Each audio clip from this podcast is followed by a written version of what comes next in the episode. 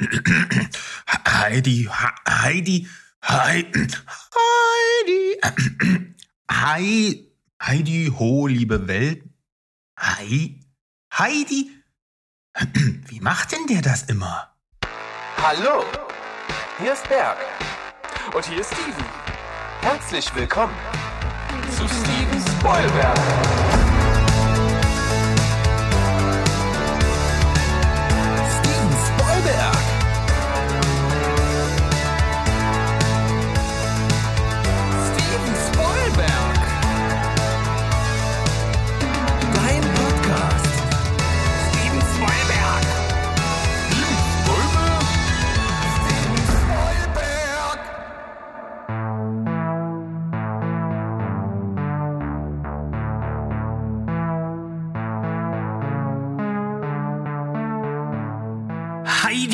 Welt da draußen. Wir sind zurück. Steven Spielberg, euer liebster Film- und Serienpodcast.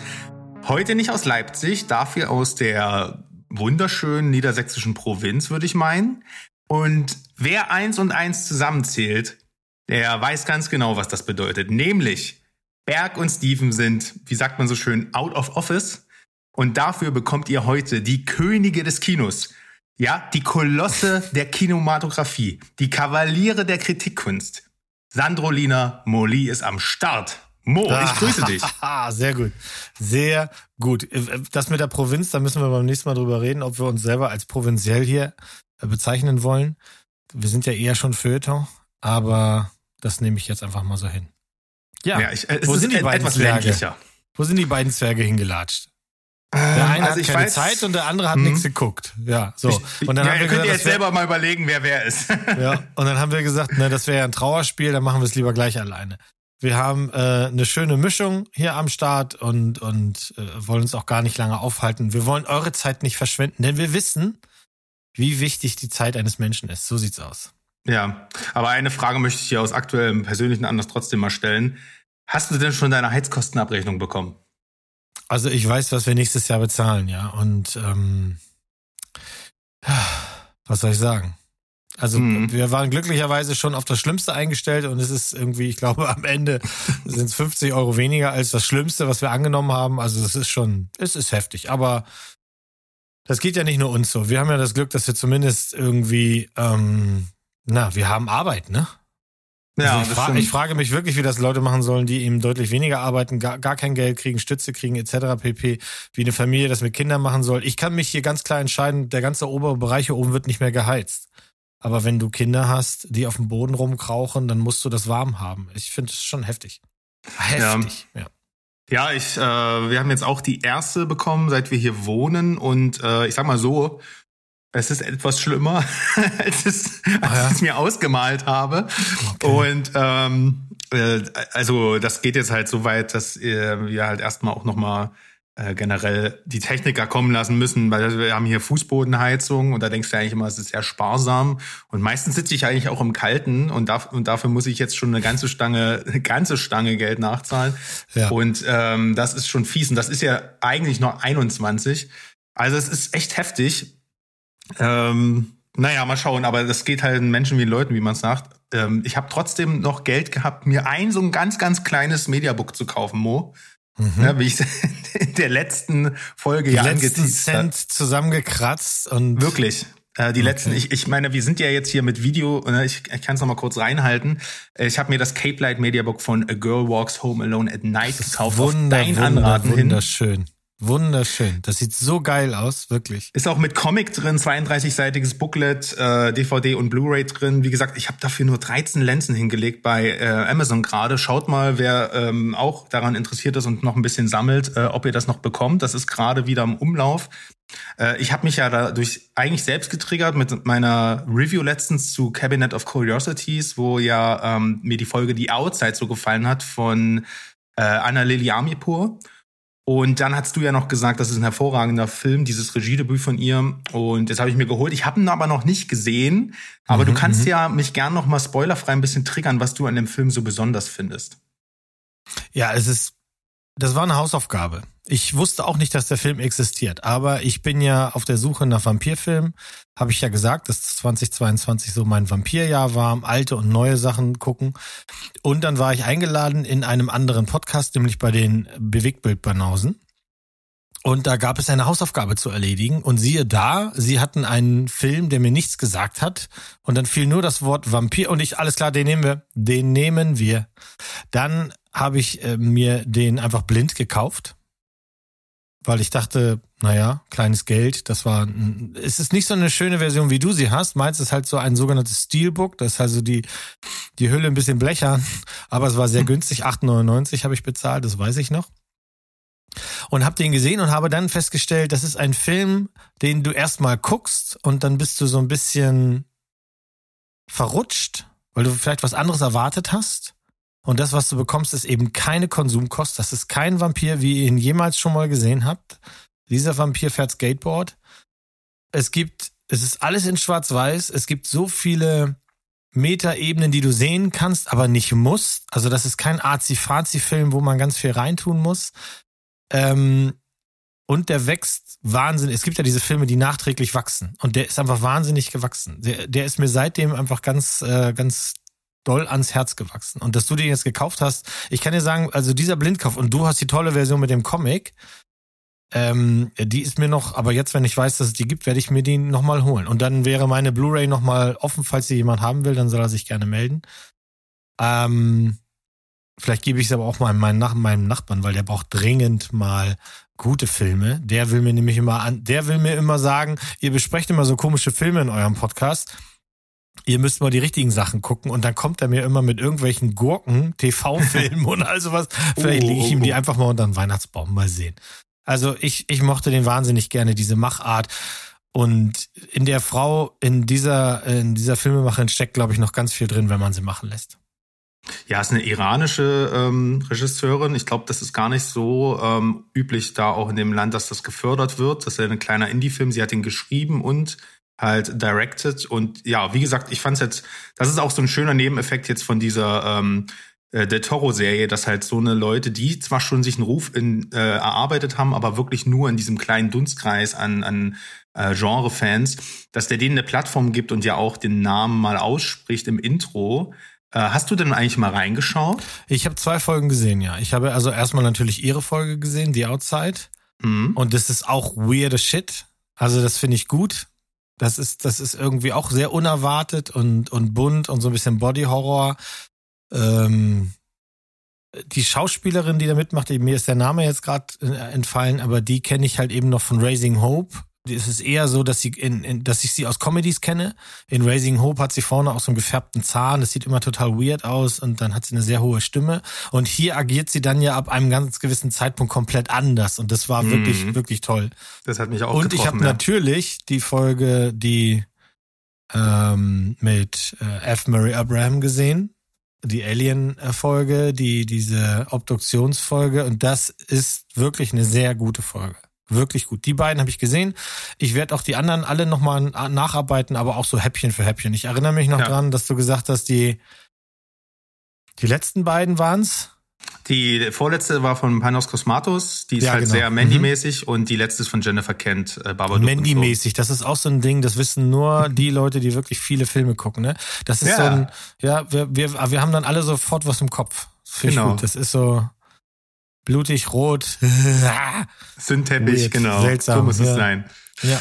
Äh, ich habe übrigens, das äh, fällt mir gerade noch ein, äh, ach so, für die Leute da draußen, falls ihr jetzt die ganze Zeit hier dabei seid und äh, unser Geschwafel hört und eigentlich nur auf die Dune News wartet, die gibt's leider diese Woche nicht. Es gibt wirklich gar nichts zu erzählen. Also ich könnte jetzt sagen, die sind zu einer anderen Wüste gefahren und drehen dort noch eine Szene, aber das ist leider keine News wert. Sorry, ich gebe mir Mühe, das nächste Mal wieder irgendwas rauszusuchen.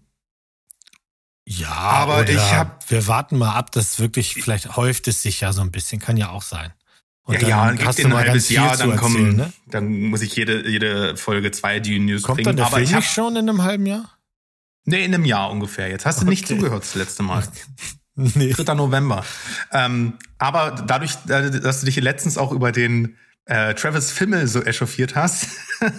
ich kannte den halt nicht. Ich habe die Serie nie gesehen. Ja, ich äh, und ich hatte jetzt mal wieder irgendwie den Spin ähm, also ich habe in der letzten Zeit sehr, sehr, sehr viel Filme konsumiert, total durcheinander. Davor gab es ja diesen, diesen ganz langen äh, Serienblock. Und jetzt hatte ich mal wieder Bock, einfach, dass man nicht lange überlegt, was macht, was, was guckt man heute, sondern einfach nur auf Weiter drückt. Und ich habe mich jetzt für Vikings entschieden, weil ich weiß gar nicht, ob das jetzt nur dadurch kam, dass ich jetzt mal wieder den Schauspieler äh, ähm, äh, rausgesucht hatte. Aber ich glaube, dadurch ist mir aufgefallen, ah, die Serie ist ja mittlerweile zu Ende. Ich habe die ein paar Mal, ich glaube schon zweimal angefangen und ich bin nie über die ersten zwei Folgen vor, äh, rausgekommen. Das ist irgendwie krass, weil es ist eigentlich genau meins. Ne? Ich hatte mhm. ja damals schon über den Northman und sowas geschwärmt. Und ich habe jetzt fast die erste Staffel durch und ich muss sagen, das ist halt wirklich so, ne? Man muss langsam reinkommen und die ersten Highlights, es gibt so ab Folge 4, 5, ist ein Slow Burn, nicht weil nichts passiert, sondern weil halt ähm, das ist halt sehr, sehr geradlinig. Ne? Es ist nicht wie in Game of Thrones, dass in der ersten Folge irgendwie fünf Kontinente, also ist jetzt übertrieben, aber fünf Länder mit fünf Schau äh, Schauplätzen und fünf Hauptcharakteren etabliert werden und dann überlegst du, oh Gott, was, was passiert hier alles? Sondern es ist halt eine straighte Story. Ähm, aber mir gefällt's mittlerweile. Ich komme gut rein. Es ist vor allem halt, ich find's immer wieder beeindruckend, wie man da einfach in dieses wunderschöne norwegische Fjord einfach eine Wikingerstadt hinzimmert. Also in echt, allein dafür hat die Serie für mich schon äh, sehr gewonnen. Die ist, äh, scheint auch sehr akkurat, was die Frisuren und Waffen angeht und sowas. Ist natürlich trotzdem mainstreamig. Ähm, aber bisher gefällt's mir. Mal gucken, ich bleib dran und äh, das wird mich jetzt erstmal eine Weile ähm, serienmäßig beschäftigen. Aha, also das heißt, du ziehst richtig durch. Ich habe es jedenfalls vor, ja. Ich glaube, sechs Staffeln gibt es. Mal mhm. schauen. Na dann. Wie sieht's bei dir aus gerade? Hast du irgendeine Serie, an der du dich kaputt schaust ja, oder äh, Naja, kaputt nicht, sondern ich, ich komme meiner, meiner Pflicht nach, meiner royalen Pflicht und gucke natürlich The Crown. Ah, stimmt. Ähm, das ist ja so eine CCL, eine Couldn't Care Less für euch alle.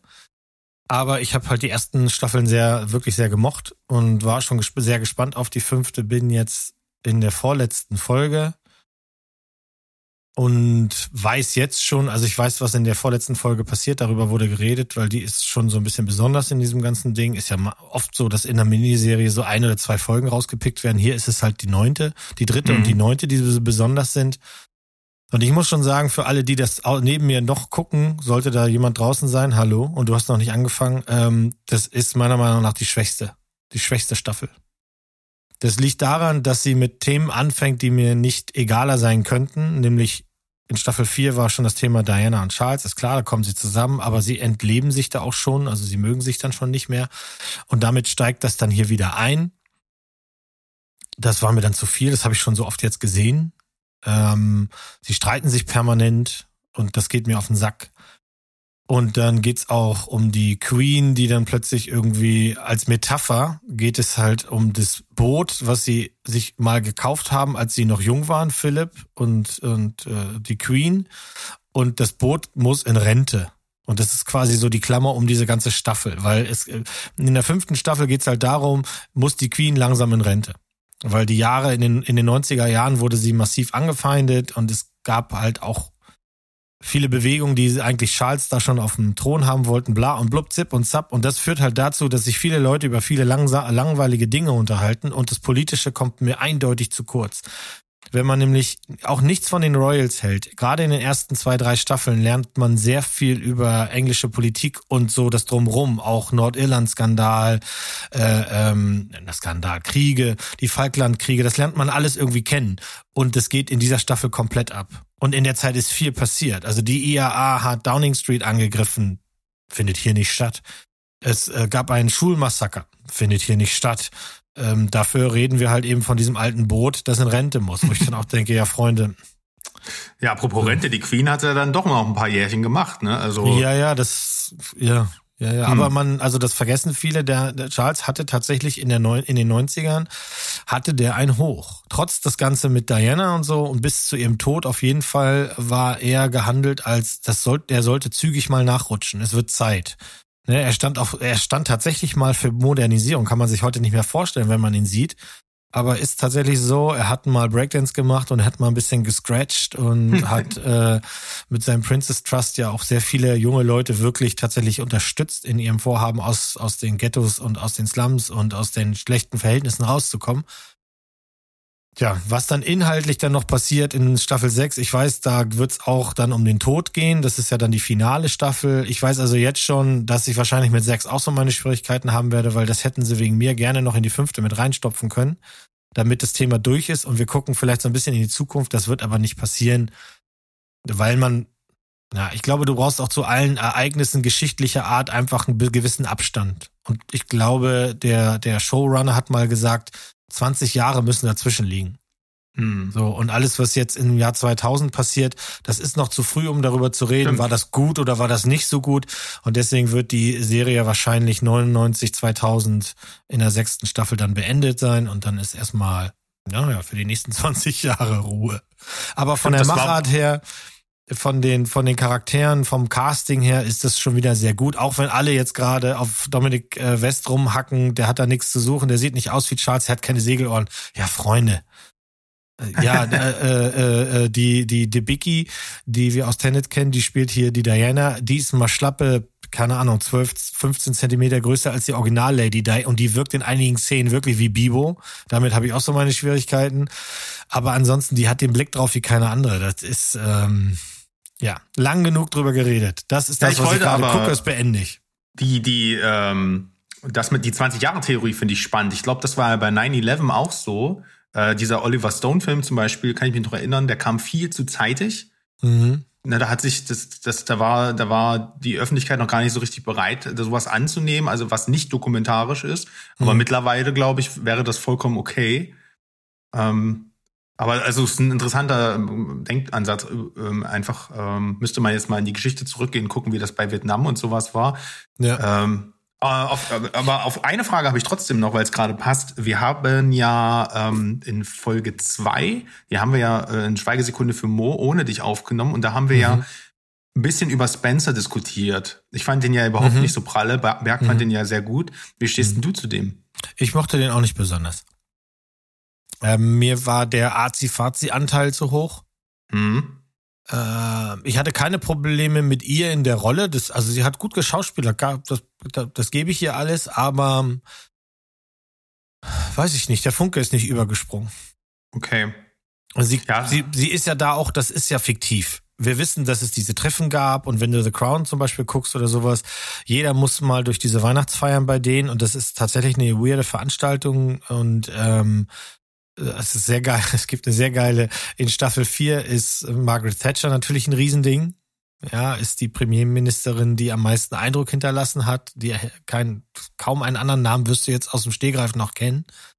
Und die wird auch einmal auf für so ein schönes Wochenende auf auf das äh, äh Cottage da eingeladen bei der Queen und die Queen und die Familie, die hängen da ab, die machen blöde saudumme Spiele und beömmeln sich und saufen und dann sitzt da die stockernste Margaret Thatcher, die das nicht erwartet hat. Sie dachte wirklich, das ist eine, eine, auch ein, ein, eine Arbeitseinladung, dass man sich näher kennenlernt, aber auch über politische Dinge redet. Und die Queen war wohl immer so, ähm, wenn du durch die Tür kommst, dann ist hier Spaß.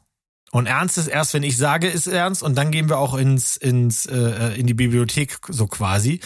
Und da gibt's so eine herrliche Szene, wie die dann alle auf dem so also im Wohnzimmer sitzen und spielen so ein blödes Spiel. Da müssen sie so einen Schüttelreim wiederholen und super schnell sein dabei. Also irgendwie so one dibble dibble bubble bibble und wer das nicht kann, der kriegt halt einen Kohlefleck auf die Stirn und die Thatcher macht das ganz langsam, sagt diesen Schüttelreim also wirklich so langsam auf und die Kamera schwenkt dann auf die Familienmitglieder und die alle so oh Gott, die alte, ey, was macht denn die jetzt? Und die redet ganz langsam und sie hat natürlich noch keinen Kohlefleck, weil sie es halt jedes Mal richtig macht. Ne? Ja, klar. Also äh, auch eine großartige schauspielerische Leistung von äh, Gillian Anderson als Margaret Thatcher. Wer sie nur aus den, aus den X-Akten kennt, der wird sie da nicht wiedererkennen. Das ist wirklich gut. Mhm, die fand ich auch in Hannibal sehr gut. Ähm, aber gut, wir, wir schweifen ab. Äh, auch wenn es um, Brot, ja. wenn es um äh, Filmthemen geht, schweifen wir ab. Wir wollen ja mal ein bisschen über unsere letzten Sichtungen reden. Ähm, aber da kann ich, da kann ich gleich eine super Überleitung machen, wenn du mich lässt. Ja, dann mach doch, gern. Maske. Die Maske in The Crown ist wirklich sehr gut. Die Leute, die kriegen die Leute hin, dass die so starke Ähnlichkeiten haben und die sind auch gut gecastet, dass du die wiedererkennst. Und ich habe jetzt eine Serie gesehen, wo das auch der Fall ist. Ist das nicht eine geile Überleitung? Und ja, zwar das ist schon krass. Gaslit. Ich weiß nicht, hast du Gaslit gesehen mit ähm, Julia Roberts und Sean Penn? Also ich mag beide besonders nicht gern. Bei Julia Roberts ist es eher oh. sogar so, dass ich die Flucht ergreife. Von daher oh, viel Erfolg dabei, mir das jetzt schmackhaft zu machen. Okay, ähm, ich ja, das ist ja dann so ähnlich wie, als wäre das hier Sandra Bullock. Dann hätte ich auch keine Chance beim Berg, ne? Ja, ja, genau. Okay, ich versuch's trotzdem mal. Mhm die Geschichte erzählt, das ist ein quasi ein moderner Blick auf den Watergate-Skandal. Der ist ja schon ein paar Mal verfilmt worden äh, in den 70er Jahren. Bei uns hat er nicht so viel ausgelöst, aber bei, den Amerikanern ist das ein tief sitzendes Ding. Schließlich hat das dazu Entschuldigung, dazu geführt, dass Nixon abgedankt hat. Und wie wir hm. wissen, hätte er ja noch so viel Gutes machen können, glaubt man dem Watchman. Das tun wir hier natürlich nicht.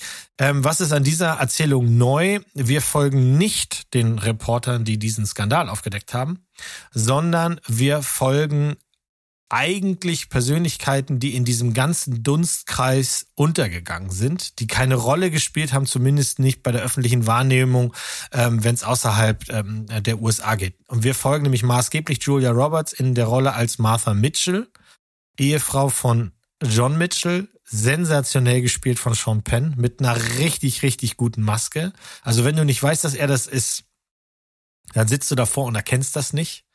Und wenn du es nicht im Original guckst, erkennst du es auch nicht an seiner, an seiner Stimme. Das ist wirklich fantastisch gemacht. Kurzum, es geht halt darum, dass Martha Mitchell eine Frau ist, die in diesem politischen Zirkus ihre Klappe nicht halten kann. Und auch nicht sollte, weil sie sagt halt viele echte und wahre Dinge. Sie ist laut, sie ist unangenehm, sie trinkt, sie ist hektisch, sie ist nervös, aber sie hat halt den Riecher an der richtigen Stelle. Und das ist halt eben das Problem an dieser Geschichte. Es wird hier halt permanent oder ihr Mann wird permanent gesagt, sorgen Sie dafür, dass Ihre Frau jetzt aufhört darüber zu reden, weil es können sonst Dinge passieren. Ähm, Dan Stevens spielt mit, Betty Gilbin spielt mit, äh, Shaw Wickham spielt mit, die spielen alle großartig. Ähm, ähm, Patton Oswald ist noch dabei. Also die Schauspielerriege, die sich hier die Hand in die, in die Klinke, die Klinke in die Hand gibt, ist wirklich sensationell. Und die Geschichte ist so spannend, weil du auch zum Teil denkst, das kann alles so nicht gewesen sein. Das ist, das ist Quatsch. Das, das kann nicht sein. Aber vieles davon basiert tatsächlich auf ganz vielen wahren Begebenheiten, auf Büchern, die geschrieben wurden danach, auf Aufzeichnungen, die dabei gemacht wurden, auf Telefon, äh, ähm, Abhördaten etc. pp. Ich finde, das ist eine sehr, sehr gute, sehr spannende Serie mit einem anderen Blick auf diesen Skandal. Und was sie ganz geschickt machen, ist tatsächlich in einer Szene ist es so, dass Martha, also Julia Roberts in ihrer Rolle in der Zeitung ist und die beiden Reporter, die wir ja aus Die Unbestechlichen kennen, gespielt damals von äh, Robert Redford und ich komme nicht drauf, Verzeihung. Alles ähm, gut, ich, ich recherchiere nebenbei. Sie, die sieht sie von hinten. Also man sieht diese Charaktere, die auch wirklich angezogen und dargestellt sind, so wie wir sie später von die Unbestechlichen kennen. Aber wir sehen nur ihre Rücken und sie sagt, sind das nicht, ist das nicht dieser Reporter? Und dann sagt der Typ, ja, aber wir bleiben Sie mal kurz bei mir, wir müssen uns hier zu Ende unterhalten. Das war, fand ich, ist eine, ist eine wirklich schöne kleine äh, Verneigung, Hommage. Äh, gemacht hat das Ganze Matt Ross, der hat, äh, hat auch jede Folge ähm, gedreht den kennt man vielleicht, weil er auch als Schauspieler aktiv ist. Bei Silicon Valley war er dabei. Ähm, er ist eigentlich ein Screenwriter und hat auch bei American Psycho mal mitgespielt. Also ich, mir hat er jetzt nicht so arg, arg richtig viel gesagt, aber als äh, Filmemacher hat er Captain Fantastic gemacht. Ah, den. Mhm. Ja. Und äh, 28 Hotel, Hotel Rooms sagte mir auch nichts, aber äh, von Captain Fantastic habe ich schon viel gehört, aber selber auch noch nicht gesehen. Anyway, ich würde sagen, wer so ein bisschen politisch das mag und das spannend findet, diese ganzen Nixon-Ära und wozu hat es geführt und wie ist das gekommen und das Ganze eben mal aus dem Blickwinkel von anderen Personen sehen will, großartig geschauspielert, toll gedreht, Gaslight, Amazon, gucken. Ja, cool. Ich wollte gerade fragen, wo die läuft weil ging auch voll an mir vorbei. Hm. Was merkwürdig ist bei, bei der Besetzung. Aber ich habe ja. auf jeden Fall gerade mal ähm, mir ein paar Bilder aufgerufen und mhm. ohne Scheiß, ich hätte Sean Penn niemals erkannt. Wirklich mhm. total krass. Ähm, ja, der sieht so, ja. das sieht so gut, das sieht, das sieht, so könnte der aussehen. Also wenn der jetzt Wahnsinn. einfach ein bisschen, bisschen mehr Speck isst und lässt den Rest, Es sind so viele Leute dabei, die da mitspielen, die du aus anderen Filmen kennst und noch magst. Also auch Car äh, John Carroll Lynch, den kennen wir aus so vielen Sachen, den mögen wir. Hamish Linklater, ne, Midnight Mars ist dabei. Hm, ja. Ähm, Ganz toll. Das Ding ist von vorne bis hinten, bis in die kleinste Rolle sehr, sehr gut besetzt. Und wenn du darüber hinwegsehen kannst, den einzigen Makel, den das Ding hat, ist dann für dich Julia Roberts. Für mich ist sie das nicht, weil sie kann das. Das hier ist nicht Eat, Pray, Love. Das ist wirklich eine tolle Rolle. Ähm, würde ich Nummern vergeben, was ich ja nicht tue, aber würde ich es tun, um dir eine Einschätzung zu geben, ist das hier auf jeden Fall, das ist so im Bereich 8 bis 8,5. Das ist hoch. Das ist krass. Wie viele Folgen hat, hat das Ding? Dubi, dubi, dubi. Ich glaube zehn, aber ich bin nicht sicher. Ja, so, äh, okay, also nicht so eine ganz krasse Miniserie. Es gibt ja gerade irgendwie so auf Netflix die Inside oder die Insider oder sowas habe ich gesehen, nur vier Folgen. Ach so, ja acht, auch mittlerweile. Acht, acht Episoden. Okay. Ja.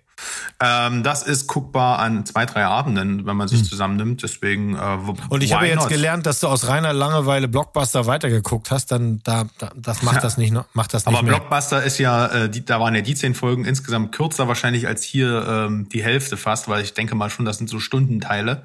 Mhm. Aber die Zeit Aber, ist trotzdem weg, ne? Das stimmt, das stimmt. äh, übrigens, Dustin Hoffman hast du erst noch gesucht. Der Dustin war ein 76er ähm, genau, Bestechlichen ja. noch mit neben Robert Redford dabei. Ja, cool. Klingt auf jeden Fall, bist ja schon mal mit einer Granate hier eingestiegen. Das kann ich leider jetzt nicht von mir behaupten, denn wir bleiben historisch. Ähm, ich bleib aber ein bisschen näher an Vikings dran, der zumindest vom von der Stilistik her. Und zwar habe ich nämlich, ich habe mich tatsächlich auf den Film äh, gefreut und habe gerade so eine Art Grundvertrauen in Netflix wieder entdeckt. Das habt ihr ja mitbekommen. Äh, die, die liefern ja auch gerade extrem ab. Und dann habe ich gehört, dass ein tschechischer, äh, ein tschechisches Historienepos äh, auf Netflix äh, kommt. Und zwar mit Ben Foster in der Hauptrolle. Ein total unterschätzter, genialer Schauspieler. Äh, Michael Caine und Matthew Good auch noch in der Nebenrolle. Und jetzt haltet euch fest, Till Schweiger.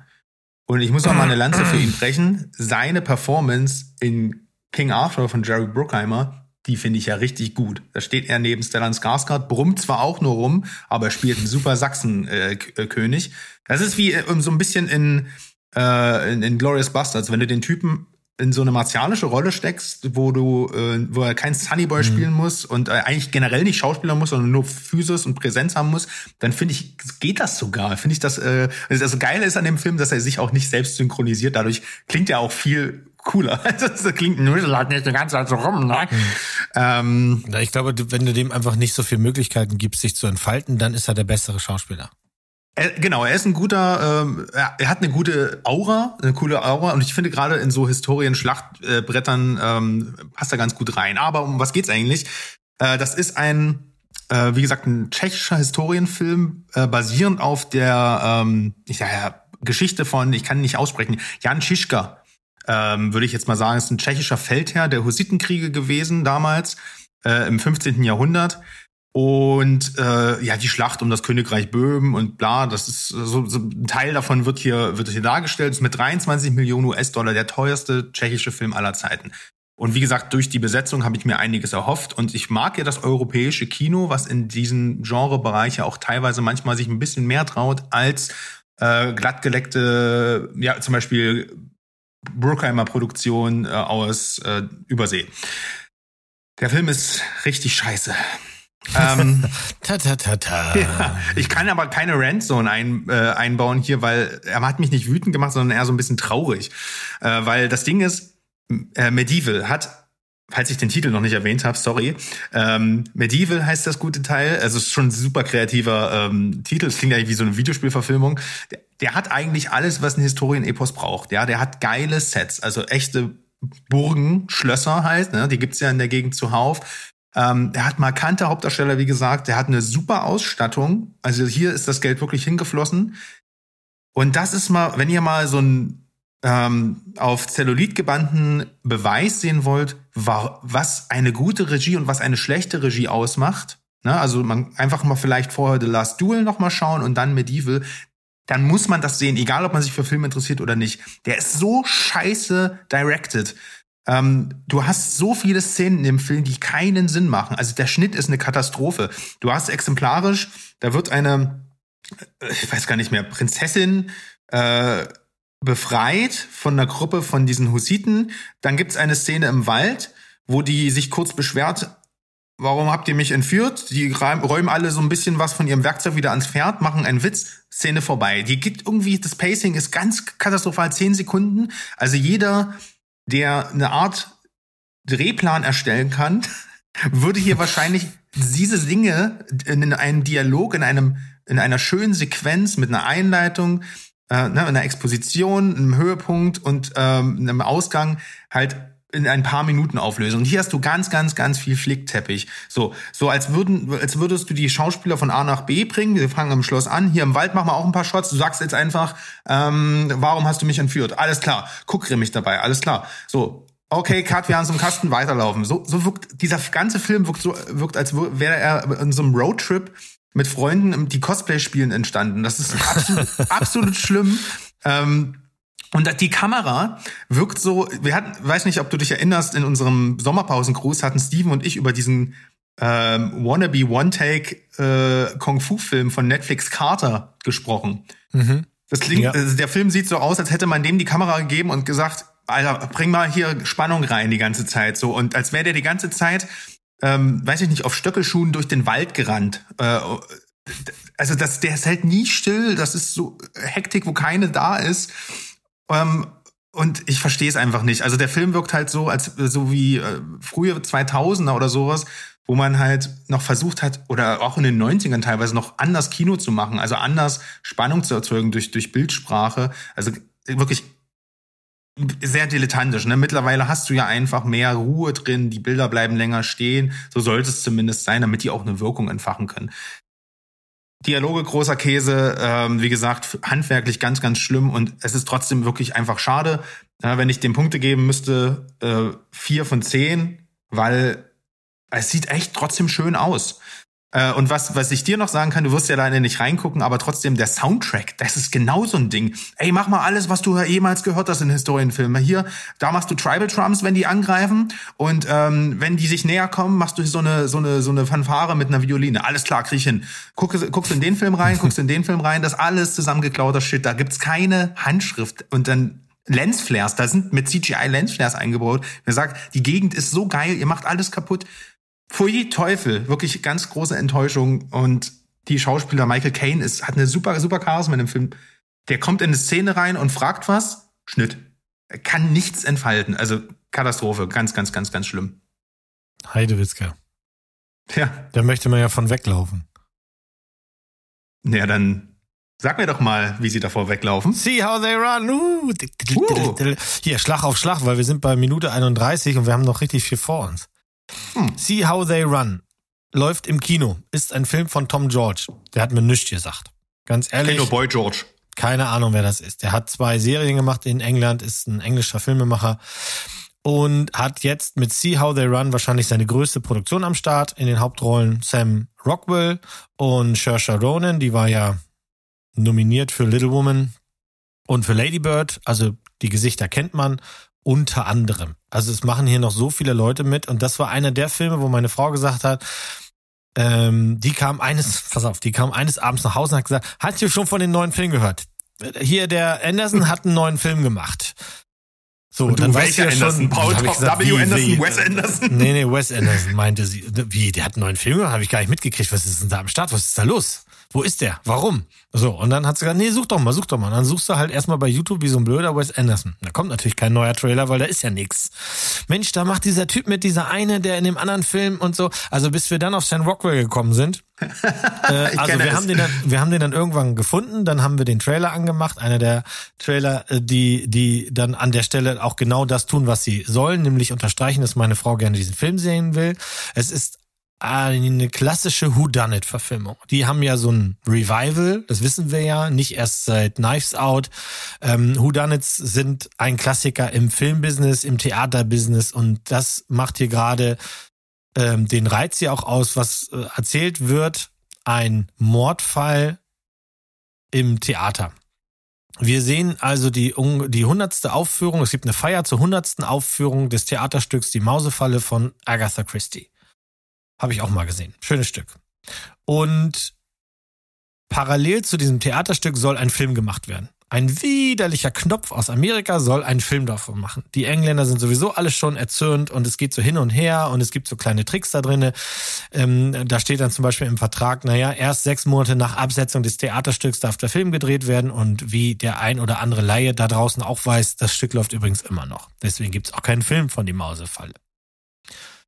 Das ist also quasi das, was an Realität da drin ist. Das ist alles wahr. Auch dass Richard Attenborough, den wir alle aus Jurassic Park kennen, tatsächlich mhm. mal als junger Knopf in diesem Stück die Hauptrolle gespielt hat, eine ganze Zeit lang in London. Im London der 50er Jahre war das. In, eben zu dieser Jahresfeier kommt es zwischen dem widerlichen Knopf und allen anderen im Raum zu, ähm, ja, die mögen ihn alle nicht. Und es kommt auch zu Handgreiflichkeiten. Und wenig später finden wir diesen ekelhaften Regisseur tot auf der Bühne auf einem Sofa platziert für alle zu finden. Und dann kommt halt quasi die erste Szene, die das Ganze so ein bisschen wie bei einem Agatha Christie-Film üblich ins Rollen bringt. Alle möglichen Verdächtigen, sprich in diesem Fall die Schauspieler und noch ein paar andere Figuren, sitzen halt in diesem Theater und warten auf den Auftritt des Kommissars. Den widerlichen Knopf spielt Adrian Brody. Ah, der Kommissar ja, der Kommissar wird gespielt von Sam Rockwell. Es ist ein bisschen abgehalftert, es ist ein bisschen altbacken, es ist ein bisschen so ein, ja, der ist jetzt nicht besonders, er wirkt jetzt nicht besonders schlau und das ist ja auch so diese Romantisierung, die wir ja alle ganz gut finden. Und der Kommissar, Inspector Stoppard, trifft eben auf Constable Stalker und die wird gespielt von Saoirse Ronan. Und warum auch immer, das will ich gar nicht hier so im Detail durchgehen, geht ab da natürlich das Ganze los jeder kann es gewesen sein und ständig führt die Fährte in eine Richtung, die uns auch alle ablenken soll. Ganz gemäß dem Stück Die Mausefalle. Also an, zu einem Zeitpunkt zum Beispiel, das ist kein Spoiler, ist auch Ex Inspector Stoppard plötzlich, das war der doch, der könnte das doch genauso gewesen sein. Ja klar, es kann aber auch der Milchmann gewesen sein. So, das ist so die Art, mit der wir uns dann da äh, auseinandersetzen. Ruth Wilson spielt mit, Harry Dickinson, also spielen jede Menge Leute mit, die man auch aus anderen Filmen kennt. Der Film ist witzig, der ist charmant, den kannst du sehr gut gucken.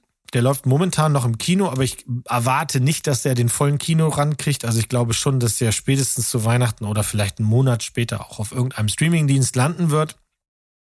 Denn der läuft nicht besonders gut im Kino, muss man sagen. Denn für das, hm. was die, die Leute sind jetzt auch verwöhnt es reicht halt nicht, dass du viele Namen reinwirfst, sondern es muss halt eben auch noch eine gute Story sein. Was man dem Film nicht vorwerfen kann, ist, dass er sich veramerikanisiert. Das tut er nicht. Ich finde schon, dass der auch in seinem Ende, in dem Ganzen, bleibt er diesen, diesen englischen Theaterstücken, die immer so gespielt werden, dass am Ende dann sich einer aus der, aus der, ich weiß nicht, ob du die Mausefalle je gesehen hast, aber es ist tatsächlich so, dass sich am Ende des Stücks halt die Schauspieler wenden sich nochmal ans Publikum und, und, bitten darum, dass man rausgeht und nichts verrät. Denn das ist der Grund, warum das Stück noch so lange äh, äh, oder immer noch gespielt wird, weil man weiß eben nicht, wer ist der Täter. Also das ist die Idee dahinter, dass die Auflösung, ich könnte mir auch gut vorstellen, dass es vielleicht zu einer Blu-ray äh, vielleicht sogar ein alternatives Ende gibt, weil das Ende ist so, dass du wirklich aus diesem Pool greifen kannst und es könnte jeder gewesen sein aber dir wird eine Geschichte präsentiert und die kannst du auch schlucken, die ist fein.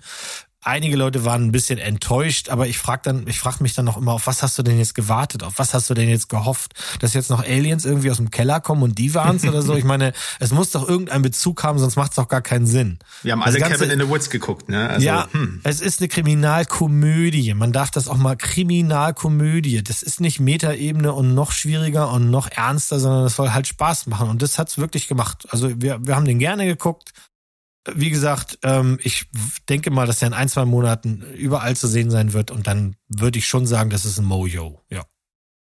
Das wäre jetzt meine finale Frage gewesen. Hat es denn Paula gefallen? Hat ja. sie ihren Wes Anderson-Vibe bekommen? Nee, sie hat ja dann auch von sich von mir sagen lassen müssen, das ist eben kein Wes Anderson, sondern das ist ein Tom George und was der gemacht hat, haben wir noch nicht gesehen. Hm. Das gucken wir uns jetzt mal an. Das ist das ist äh, wirklich leichte Unterhaltung. Das tut eben nicht weh. Und es gibt ja viele Filme, die sollen dich ernst berühren und die lassen dich nicht los und sowas. Also der gehört dir auf jeden Fall nicht dazu. Und wenn du dich darauf einlassen kannst, dass das eine leichte Komödie ist, mit einem tollen Sam Rockwell, der spielt das schön verpeilt, das macht Spaß. Ja, denn, also die, die Schauspielerriege ist ja bombastisch, ne? Also Äh, klingt so, klingt nach einem sehr geselligen, schönen Abend. Ähm, da freue ich mich drauf, wird dann im Stream aber auf jeden Fall nachgeholt. Ja, ja ich habe auch letztens versucht, einen geselligen Abend zu machen mit einem Film, äh, den du jetzt hier auf der Liste hast. Ähm, wir haben aufgegeben. Du offensichtlich nicht. Nö, habe ich nicht. Also genauso wie Whodunit sind ja so Detektivgeschichten, äh, ist, ist ja im Prinzip auch eine Art Whodunit äh, wieder voll im Trend. Und zwar habe ich mal in Nola Holmes 1 und 2 nachgeguckt. Ich muss ja schon sagen, ich habe ja schon so einen kleinen Crush auf Henry Cavill, ne, ich vielleicht schon mal gesagt. Ach so. Wie, wie, äh, jetzt, haben alle gesagt, jetzt haben alle gedacht, Millie Bobby Brown, pfui, ja, die ist ich, erst 18. Habe ich auch ja. gedacht. Aber wie nee, stehst du denn dazu, dass er jetzt den Witcher verlässt und wir diesen, diesen Lappen Hemsworth kriegen?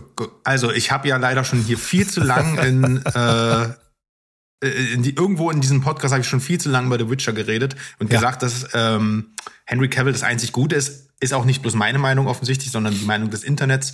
Und ich bin sehr froh, dass er jetzt einen Man of Steel 2 bekommt. Und ähm, was, was er macht, ich glaube, er macht sogar das Highlander Reboot. Super alles. Der Witcher ist einfach, er hat sich ja selber sehr, sehr beschwert, ähm, dass dass die einfach auf die äh, Bücher und auf die Spiele scheißen. Er ist ein großer Nerd und mhm. eigentlich alles, was wir an The Witcher gut fanden oder was was an The Witcher noch gut war, kam von ihm. Also zum Beispiel die Art und Weise, wie er redet, das ist ja zum Meme geworden. Die Art und Weise, wie er kämpft, der hat sich in den Dreck geschmissen, nachdem er aus der Maske kam, um sich äh, authentischer, um authentischer mhm. auszusehen. Äh, und aber wir, wir müssen hier einen Querverweis machen zu der anderen Folge. Aber die wirst du weitersehen? Wirst du weitersehen? Nein, auf keinen? Fall. Ich, Nein. Auf keinen Fall. Okay. Ich gucke nicht weiter. Ähm, okay. Ja, aber in Nola Holmes ist, ich werde auch gar nicht jetzt auf die Story eingehen. Ich kann nur äh, einfach so, ich habe jetzt einfach beide nachgeholt. Der zweite Teil ist ja seit ein paar Wochen draußen und äh, seitdem trenden die auch wieder in den Netflix-Charts natürlich. Ähm, es geht grundsätzlich darum, dass ähm, Mycroft und äh, Sherlock Holmes, Sherlock Holmes hier gespielt von Henry Cavill, die haben noch eine Tochter und die äh, ist halt wesentlich jünger und wurde alleine von der Mutter von den dreien aufgezogen. Die Mutter gespielt von Helena Bonham Carter, auch schön mal wieder zu sehen. Und ähm, ja, irgendwann verschwindet die Mutter plötzlich und dann streiten sich sozusagen die beiden äh, sehr in Konkurrenz stehenden Brüder. Ne, man kennt es ja auch aus anderen Verfilmungen, äh, um wer die, ähm, wer sie als Mündel bekommen kann, aber die hat halt so ihren eigenen Spin und möchte lieber selbst ähm, Fälle lösen und kommt dann auch auf eine Versch der Verschwörung auf die Spur. Im zweiten Teil ist es sogar so, dass sie ihre eigene Kanzlei dann eröffnet. Die läuft erst nicht so richtig gut und dann kommt aber doch, ähm, soll sie, äh, kommt dann doch so ein kleines Mädchen zu ihr. Sie soll ihre verschwundene, ich weiß nicht, Schwester oder auf jeden Fall oder Freundin finden. Die arbeiten alle in so einer Streichholzfabrik äh, mit ganz vielen anderen Frauen, die dort ziemlich unterdrückt werden und dann kommen sie halt einer Verschwörung auf die Spur die Story ist relativ seicht und hanebüchen äh, und schlägt jetzt auch keine ähm, Haken, die man jetzt nicht kommen sieht. Ich muss aber trotzdem sagen, ich fand es wesentlich charmanter, äh, als ich es mir vorgestellt habe. Ich habe ja den ersten Teil damals aus Desinteresse einfach links liegen lassen. Ähm, jetzt der zweite im Gegenzug dazu, ähm, im, im, direkten Vergleich, den fand ich tatsächlich sogar noch mal ein bisschen besser, weil Henry Cavill, ich liebe ihn, einfach eine größere Rolle spielt. Er hat hier seinen eigenen Fall mit Moriarty und das läuft halt so mit dem Fall mit Millie Bobby Browns Fall, also Enola Holmes Fall zusammen. Das finde ich ganz schön, dass die beiden halt zusammenarbeiten und der nicht nur so ein Sidekick ist. Und insgesamt, ich glaube, ist auch noch mal ein bisschen mehr Geld reingeflossen. Es sieht alles sehr schön aus, schön ausgestattet. Und ich mag das tatsächlich, dieses Freche auch von ihr, dieses vierte Wand durchbrechen. Das hat mir ganz gut gefallen. Also es ist eine seichte Unterhaltung, mehr ist es nicht. Aber ähm, David Thewlis zum Beispiel ist hier wieder auch schön wunderbar ätzend. Der hat mir richtig gut gefallen im zweiten Teil. Äh, und insgesamt, ey, man kann sich das angucken, es tut nicht weh, aber es bleibt auch nicht hängen. Das ist so meine Meinung. Ja, wir haben angefangen, den zu gucken und dann sagte meine Paula dann irgendwie, ich, ich, ich bin keine 16 mehr und das fühle ich heute Abend nicht. Mhm. Es war uns der Anfang dieses ähm, äh, frisch nach dem ersten Fall. Irgendwie kam sie mir dann noch vor wie 13 oder so und jetzt macht sie eine eigene Detektei auf. Dann da sind keine Jahre dazwischen. Das fanden wir irgendwie so ein bisschen komisch. Dann ist sie noch jung genug, um auch eben in diese Streichholzfabrik reinzugehen. Der ganze An, der, der Anfang, wir haben nicht viel geguckt, ich glaube vielleicht 15, 20 Minuten oder so. Ähm, es kamen mir zu wenig andere Charaktere vor. Und das war mir dann zu viel Bobby Brown Gehype. Ich, wir fanden den ersten charmant. Ich werde den zweiten sicherlich irgendwann mal gucken, aber der ist jetzt ziemlich weit nach unten erstmal gerutscht auf der Liste. Mhm. Dafür Wobei ich echt finde, dass sie, das, dass sie das gut kann. Also, die, also Charisma kann man der Guten nicht absprechen. Nee, du, äh, ich, ich mag die auch. Also wir haben alle einen kleinen Crush auf die, seit sie da ist. Ähm, ja, ich werde berichten, wenn ich es nachgeholt habe. Naja, aber hey, pass auf, ich falle dir äh, jetzt noch mal mit einem ganz anderen Genre schnell in den Plan. Äh, als mhm. ganz als kleine Einleitung, hast du denn schon mal was von Terrifier gehört und was ja. da gerade in der USA abgeht? Nee, also ich weiß nicht genau, was abgeht. Ich habe nur von Terrifier gehört und dass der zweite rausgekommen ist und dass da auch viele Leute das feiern, dass der da ist.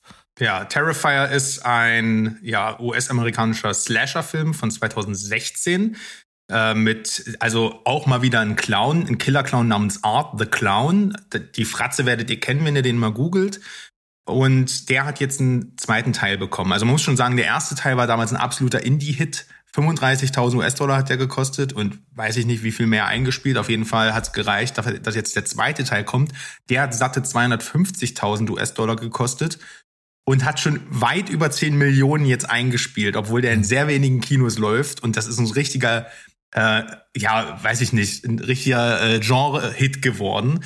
Und der zeichnet sich halt dadurch aus, dass der sehr practical ist, sehr grafisch und Alter Falter, ich wollte jetzt einfach mal wissen, was dahinter steckt und habe mir den ersten Teil angeguckt und ja, es geht am Ende nur um diesen Clown, der verfolgt zwei Mädels. Am Anfang ist es noch ein bisschen lustig, dann ist es irgendwann nicht mehr so lustig. und äh, ich sage mal, es gibt, um das mal so zu sagen, äh, so, wie soll ich beschreiben? Es gibt eine Szene, wo eine Frau äh, kopfüber äh, nackt aufgehangen wird. Dann kommt ihre Freundin, dann kommt ihr, na, easy, dann kommt ihre Freundin rein und dann gibt's noch äh, einen Akt mit einer Säge. Viel mehr möchte ich dazu eigentlich nicht sagen, den Rest kann man sich so vorstellen. Es ist, mhm. also man weiß, wo die, wo, wo das Geld hingeflossen ist und der Rest nicht hingeflossen ist. Also der Film, der erste Teil sieht auch unglaublich billig aus.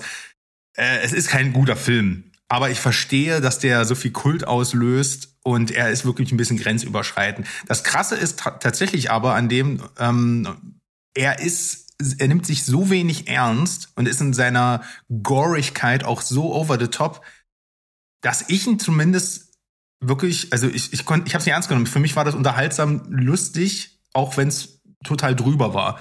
Ja, und man sieht, wie viel Liebe da reingeflossen ist. Aber äh, ja, wer sowas gar nicht ab kann, sollte da einen ganz großen Bogen drum machen. Ich wollte es mhm. nur mal hier in den Podcast auch bringen, dass das ähm, gemessen an seinem Budget und dem Einspielergebnis ist das halt ein Ultra-Hit gerade. Ja, es gab, ich lese das hier gerade, es gab äh, significant, significant Media Coverage. Also äh, es haben sich viele Leute über die Schlafzimmerszene aufgeregt. Mhm. Ah nee, das ist beim zweiten Teil. Das, das beim zweiten. Die geht wohl ewig lang. Das ist halt tatsächlich ja. auch so was, diese Art der Clown, der foltert halt. Der bringt nicht um, ah, sondern er ergötzt okay, okay. sich halt. Auf jeden Fall kommt der zweite Teil hier in Deutschland ungeschnitten ins Kino. Das ist tatsächlich eine brandneue News. Am 8.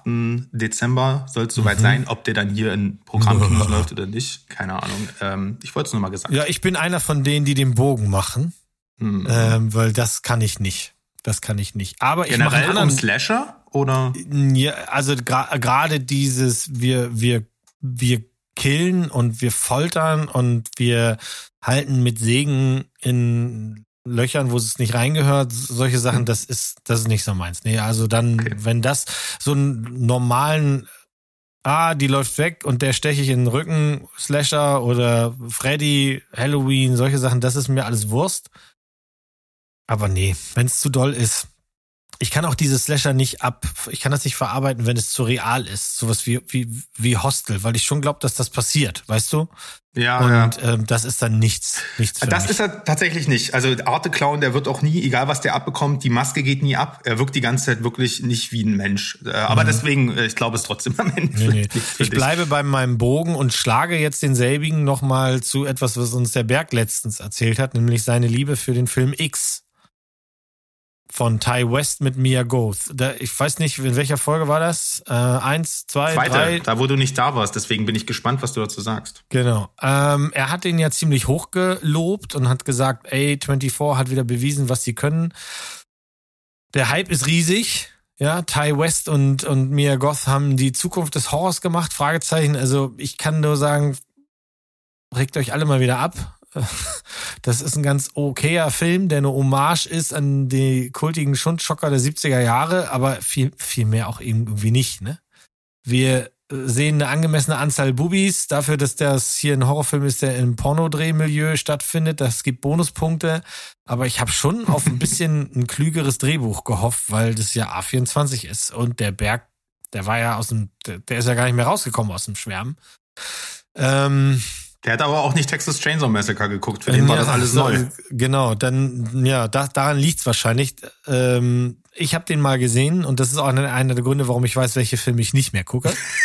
also es ist nicht so, dass ich, ich, na, ich mag keinen Brie, äh, den werde ich auch nicht essen, aber äh, bei dem Film weiß ich, warum ich. Nee, nee, nee, nee, nee.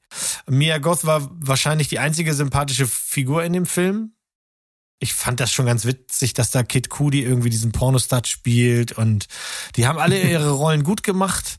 Ähm, ich finde, die Special Effects Leute haben es mit den Prothesen, mit dem alten Paar so ein bisschen übertrieben, weil die sahen nicht alt aus, sondern eigentlich so wie, wie, mhm. naja, die sahen wie das aus, was sie waren. Da waren äh, junge Menschen in, in alt Mensch Zombie-Tüten gepackt. Also so sah das für mich aus. Ähm, der Film ist für mich zu langsam, wenn es um Horror geht. Und wir verbringen ja erst die ersten 45 Minuten erstmal mit allem anderen. Die kommen an, die haben sich eine Farm gemietet, die wollen Schieber drehen, das ist jetzt angesagt. Dann kommt ein bisschen Gore, dann kommt ein bisschen Blut, aber überwiegend ist das ein sehr zahmer Film. Und dann fehlt mir eben die tiefe Ebene. Also 45 Minuten ist das nur ein Film, der uns die Charaktere da näher bringen soll, aber nicht, aber aber schon auf Schundstil. Also ich meine, Kid Cudi als als der schwarze Porno-Darsteller will will die ganze Zeit nur knattern. Äh, seine blonde Freundin, in die er verliebt ist, man, man weiß nicht so genau, ob die sich wirklich lieben. Auf jeden Fall, die ist da immer für. Dann äh, der schüchterne Student, der das Ganze drehen soll und hofft, man kann dem Porno einen, einen Artanteil geben. Solche Sachen das hat für 45 Minuten, weiß ich nicht. Und diesen authentischen Low-Budget-B-Filme-Look der 70er Jahre äh, so zu loben, finde ich auch ein bisschen übertrieben, weil das kriegst du mit vorgefertigten Software-Plugins in jedem Film mittlerweile hin. Also ich kann dir aus der Hand zig Filme sagen, Klassiker, die jetzt im Grindhouse-Stil äh, äh, zu sehen sind. Auf YouTube findet ihr allerhand davon und das sind alles äh, Adobe Software Plugins und fertig. Also fand ich auch nicht besonders gut wenn das hier, und da müssen wir mal ganz ehrlich sein, finde ich, wäre das kein A24, sondern irgendein No-Name-Produktionsstudio, dann wäre das in einer Netflix-Originalkategorie einfach untergegangen. Das hätte kein Mensch geguckt. So, der Film hinkt vorne und hinten. Die ersten 45 Minuten sind zu wenig gefüllt. Die letzten 45 Minuten sind sehr voll, aber keine Sensation. Aber spaßig genug, um mir Pearl anzusehen. Hm. Denn das hat Ty West, das muss man ihm schon sagen, also lassen. Die Idee ist sehr gut. Mitten im Corona-Zeit dreht er neben X halt gleich Pearl. Die Hauptdarstellerin ist sofort am Start, die produziert auch dann mit. Ob sie es bei X schon gemacht hat, weiß ich nicht, aber bei Pearl ist es mir halt gleich aufgefallen. Ähm, sie wird auch derzeit ja durch die Bank weg gelobt. Also sowohl für ihre Darstellung in, in, in X als auch in Pearl wird sie wirklich sehr gelobt. Und in Pearl sehen wir eben, ach so, ja, übrigens, ab jetzt Spoiler. Ja, oh Gott, Spoiler. ich habe den Film noch nicht gesehen, ne? Du hast aber X gesehen. Aber X hast du eh gerade schon gespoilert.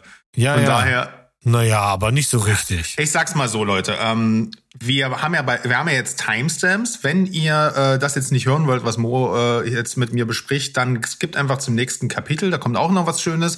Äh, ansonsten besprechen wir jetzt so einen mediocre Spoiler, der ja, für mich eigentlich auch nie kurz, einer war. Nee, ich will nur kurz auf Pearl eingehen. Und wer das nicht, wer ein X nicht gesehen hat, weiß das nicht, dann jetzt wegschalten, weil das habe ich ja gerade noch nicht gesagt. Das sage ich jetzt. Warte, ich warte noch kurz. Alarm! Alarm! Ja, und was für einer?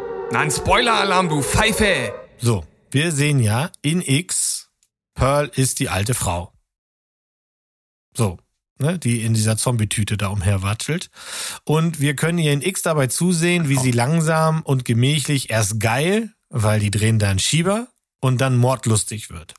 Und in Pearl also dem Film Pearl, sehen wir eben die Origin Story dieser Pearl. Wie ist es dazu gekommen? Das stimmt faktisch so nicht ganz. Aber wir sehen halt die Pearl in Jung. Was ist der Clou am Ganzen? Das junge Mädchen aus X ist jetzt die junge Pearl. Aber sie ist auch in X schon die alte Pearl, eben unter der ganzen Verpackung.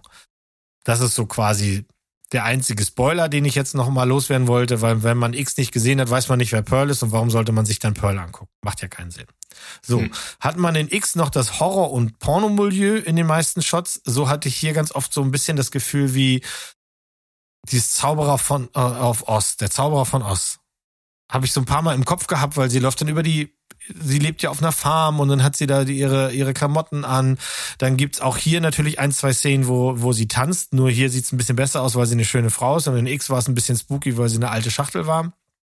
Und aussah wie so eine vertrocknete Salami. Hier ist das natürlich alles ein bisschen mhm. schöner, sie ist ja jung.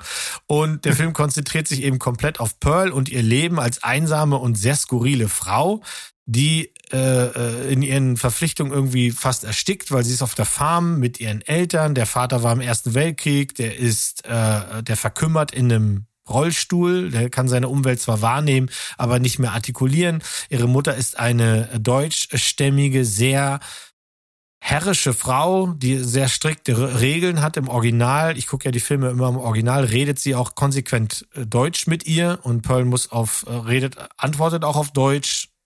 Sag jetzt nicht, ähm, Till Schweiger spielt mit. Neu. Nee, nee, nee.